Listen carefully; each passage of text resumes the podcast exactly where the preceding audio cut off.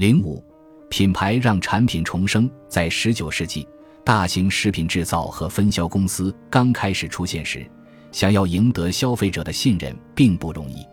当罐装、瓶装、袋装的食物刚面世时，人们还不习惯这些新形式的食物。在以前的杂货铺里，食品都是敞开着摆在顾客面前卖的，而工业生产的食品被包装好之后，人们看不见、摸不着、也闻不到，这与人们一贯感知食物的方式是相悖的。这些食品公司在当时的人们眼中就像是冷酷又陌生的怪物，既脱离实际又不负责任。在十九世纪中叶，包装技术还很容易出错。要是消费者打开一罐调味品，发现里面的东西不对，他也不知该找谁求助，因为手中的产品不来自他熟悉的小社群，而是通过一连串难以追溯的中间商才最终到他手中的。拜物化进程的结果就是信任关系的巨变。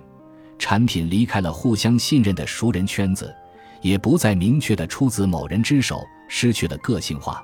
因此人们无法再像以前那样靠直接的社会关系来确认产品是否物有所值。为了解决信任问题，大型公司开始在品牌上做文章。品牌的首要功能就是给消费者安全感，让消费者感到产品不是来自无名的陌生公司，而是来自某个有温度的家庭。品牌的任务就是让顾客不需通过触觉、视觉、气味来评估产品，而是试过某个品牌，觉得满意后就可以一直购买下去，成为其忠实客户。人们在尝试时，从以尝为主过渡到了以试为主。品牌让人们放下了自主认知，消费者不再需要通过反复掂量一件产品来判断它好不好，只需要选择某个信任的品牌，就能确保产品的品质。品牌帮助消费者辨别生产商，确保商品质量，便于消费者在各类商品中快速找到想要的产品。品牌也促使大型公司在想象和表达上大做文章。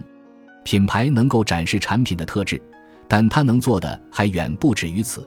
它甚至可以把一件物品与某个地点、某种地位或某类人群相关联。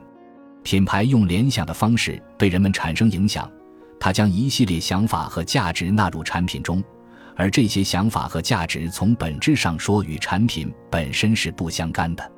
这个过程是拜物的，甚至有一点宗教的感觉。品牌用图腾的方式投射出了力量和价值观。消费文化与现代性的作者唐斯莱特认为，商品拜物的思想使交换价值不仅以事物本身的自然属性来决定，还掺杂了一系列社会和文化价值。这也是广告的常见表现手法。广告里的汽车不是一件实际生活中有使用价值的人类劳动产物，而是阳刚、刺激、地位和新潮的载体。消费者要想成为那样的人，无需做出任何自我提升的努力，只需要通过抽象化的购买和占有，就能让自己拥有这些特质。在前资本主义经济中，产品的意义取决于它的稀有程度。复杂程度和有用程度，这些都是与生产和流通相关的特征。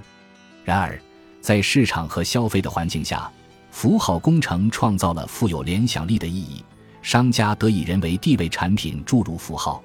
有了符号资本和品牌资本，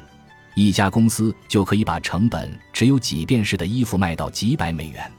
品牌使商家得以重塑社会市场关系，并从中获利。品牌打造就是为品牌找到化身，让那些离消费者很遥远的生产商显得有血有肉，从而扎根在消费者心中。虽然这种化身是虚构的，但在消费者的想象中却可以逐渐强烈且鲜明起来。因此，在工业化生产导致产品失去个性化的情况下，品牌在中间用一种奇妙的方式解决了这个问题。它高效而有力地让商品融入了社会。并让一些古老的商人群体败下阵来。从二十世纪初开始，专家们就注意到品牌符号已经深入人心。在一九一七年的一项研究中，受访的三百人都可以说出至少一个肥皂、手表和笔的品牌。一九二零年面向杂货店家展开的另一项研究表明，超过四分之三的美国消费者在购买烘豆时会选择指定的品牌。到了一九二三年。超过百分之九十五的消费者能说出生产汽车、肥皂和口香糖的都有哪些主要品牌。在一八八零年至一九二零年的四十年间，品牌成为重要媒介，并完全重塑了市场体系。无数大型生产公司在其中受益，许多世界巨头正是诞生在这一时期，如亨氏、金宝汤、柯达、可口可乐、吉列、纳贝斯克、桂格燕麦、家乐氏。品牌作为十九世纪末市场环境下个性丧失的一种补救措施，很快就展现出了更大的潜力。人们发现，品牌不仅仅能给人安全感，还有其神秘的力量。能通过符号工程将商品与社会文化价值联系起来。我们可以举水的例子来看看品牌带来了什么具体影响。在前资本主义社会中，我们获取到或者买到的饮用水虽然矿物质含量或高或低，钠和钾等元素也有多有少，但是差异微乎其微。水是无色无味的，虽然可能有味道差异，但喝着也没有太多区别。在没有品牌之前。水和水之间的区别没法判断，消费者只能靠人际和商户媒介提供的信息来知道水里有什么、从哪里来、是否安全。但是到了发达的商品社会，瓶装水被冠以品牌售卖，有时背后还有大量的广告资金投入，水和水之间开始有了区别。依云、克里斯塔林或富维克的瓶装水价格天差地别，品牌给了谁以价值和力量？它代表着青春、美丽、健康、力量、自然。品牌效应之所以能唬住人，是因为它基于我们的神经机制。当我们消费时，不同产品的品牌形象和价格会造成先入为主的不同观感，这种观感会影响我们实际使用产品时的感觉。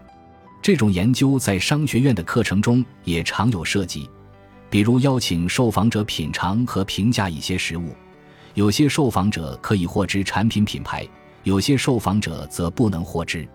通过里克特量表收集意见后进行总结，就可以观察到品牌效应带来的影响，即展示品牌和不展示品牌的情况下产品的得分差异。品牌的效力就是带来这种先入为主的区别。更文雅一点来说，品牌帮助消费者将产品差异化。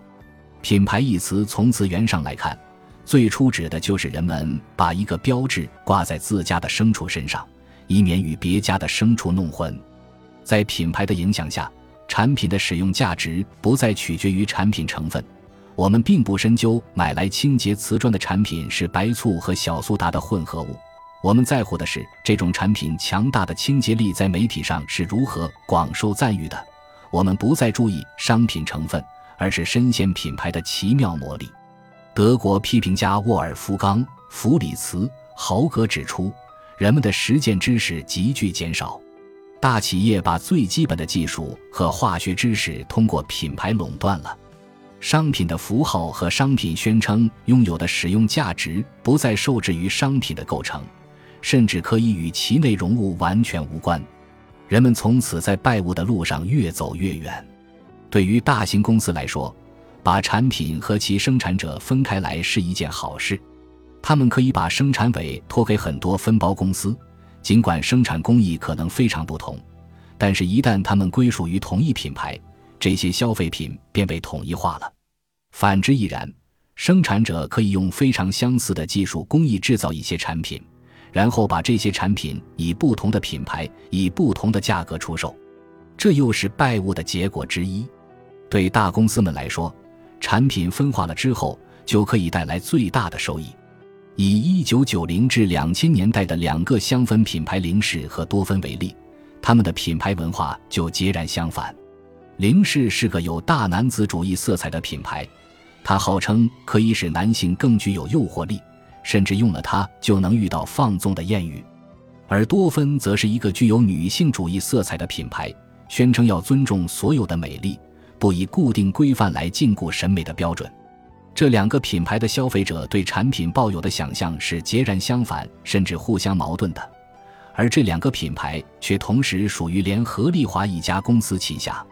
就像这样，大型公司通过多元化的一系列品牌来覆盖所有细分市场，于是他们在符号领域便无所不能。当多种文化同时盛行、竞争、对抗的时候，它能够同时为交战的每一方提供武装，从而战无不胜。品牌给人的联想力量，也可以让产品远离负面影响。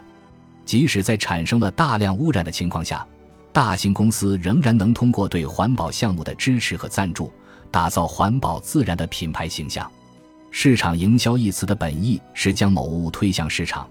这种行为是有一定表演性质的，因为它不仅要创造价值，而且要让人们感知到价值所在。只有让消费者熟知。品牌才能成为图腾，各种媒体上的推销手段吸引着消费者的眼球，而这种消费者对产品的注意能直接决定企业的利润。因此，在商业社会中，品牌的任务就是引人注意。人们赋予了品牌额外的道德含义，品牌和人建立了感性的社会关系，这在以前是从来不存在的。现代市场就是大型的生产和交易体系。它是因为大型公司的出现才随之出现的，在十九世纪末出现的大型公司主导着巨型的价值链条，他们不仅把产品销往各处，也打入了人们心中。他们拥有前所未有的组织能力，为产品灌输信念，开发新用途，并建立起人们对产品的想象。正如二十世纪初索尔斯坦·凡伯伦所说：“大型公司不仅主导了经济结构。”而且成为文明生活的主要机构。